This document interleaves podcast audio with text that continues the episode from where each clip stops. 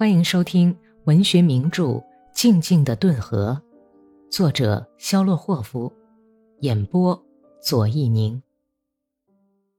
第一百五十七集。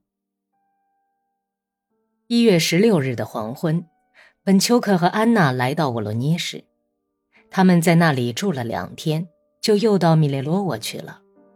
因为就在启程去卡明斯克那天，收到消息。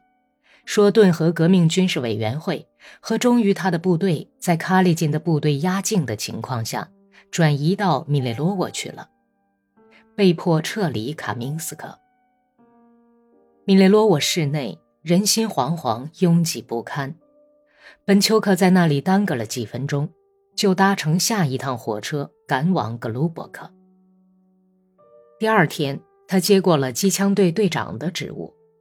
第三天的上午，就参加了跟切尔涅佐夫率领的部队的战斗。把切尔涅佐夫的队伍打垮以后，本丘克和安娜突然不得不分手了。早晨，心情激动、略带伤感的安娜从司令部跑来：“你知道阿布拉姆松在这儿呢，他很想见见你。另外，还有一个新闻，我今天就要走了。”到哪儿去？本丘克惊讶地问。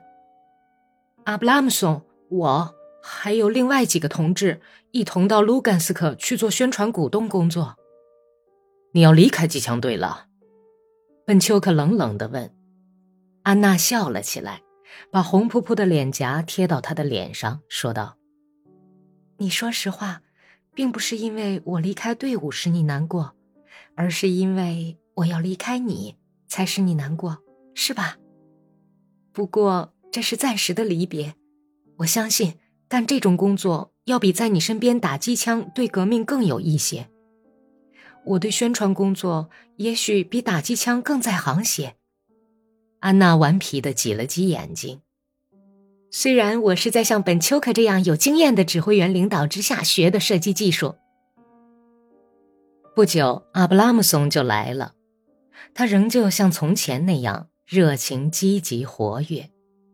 他那像涂了一层松焦油似的甲虫壳一样的脑袋上的斑白头发，依然是那样闪着白光。本丘克从心底里高兴起来。你的病好了，好极了！我们要把安娜带走。他眯缝起眼睛，话里有话的暗示说。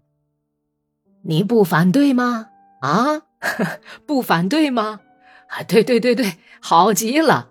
我之所以提出这个问题，是因为你们在查理金这段时间，呃，大概已经混得很熟了。坦白的说，我舍不得离开他。本丘克脸色阴沉，强颜欢笑说：“舍不得？哎呦，这可太多情了，安娜。”你听见了吗？阿布拉姆松在屋子里来回踱着，他一面走，一面从箱子后头拿起了一本落满尘土的加里米哈伊洛夫斯基的书，猝然全身抖动了一下，开始告别。你收拾好了吗，安娜？你先走，我马上就来。安娜在屏风后面回答说：“她换好衣服。”从屏风后面走出来，穿了一件保护色军便服上衣，腰里扎着皮带，口袋被乳房顶的稍稍鼓起来一点儿，仍旧穿着那条有好几个补丁但是非常干净的黑裙子。不久前洗过的浓密的头发显得很蓬松，从发髻里炸洒出来。他穿上军大衣，紧着腰带。刚才那股兴奋劲儿不见了，声调变得沉闷，带着恳求的神情，问道：“你今天要参加进攻吗？”“嗯，当然要去，我不能袖手旁观呢。”“我请求你，听我说，要小心点儿。你答应我这么做吗？行吗？我给你多留下一双毛袜子，别伤风。”尽量不要使脚受潮湿，我会从卢甘斯克给你写信来的。他的眼睛不知怎么一下子失去了光彩，告别的时候，安娜承认说：“你看，我真是舍不得离开你了。起初，阿布拉姆松建议去卢甘斯克时，我很高兴。但是现在，我觉得离开你，在那儿我会感到寂寞。这再一次证明，感情在当前是多余的东西，它会变成累赘。好。”说来说去，还是再见吧。他们俩都故作镇定，冷冷的道了别。但是本丘可理解，而且也应该理解，安娜是害怕失掉决心。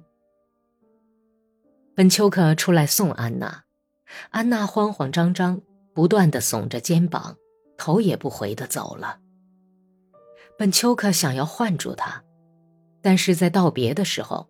他看见安娜略微有点斜的朦胧的眼睛里，已经闪着过于湿润的目光，于是他克制着自己的意志，假装很高兴的样子喊道：“我希望我们能在罗斯托夫见面，一路保重，阿尼亚。”安娜回头看了看，快步走去。安娜走了以后，本丘克感到非常孤单。他从外面回到屋里，但是立刻就像被烫了一下似的，又从屋里跳出来。那里的每一件东西都还在显示着安娜曾在那里住过，每一件东西上都还保留着安娜的气味儿。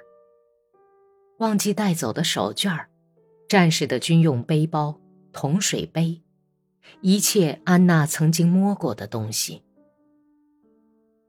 本丘克在镇上一直逛到黄昏，感到一种从来没有过的不安，而且有这么一种感觉，仿佛从他身上割去了什么东西，而他怎么也不能适应这种新情况。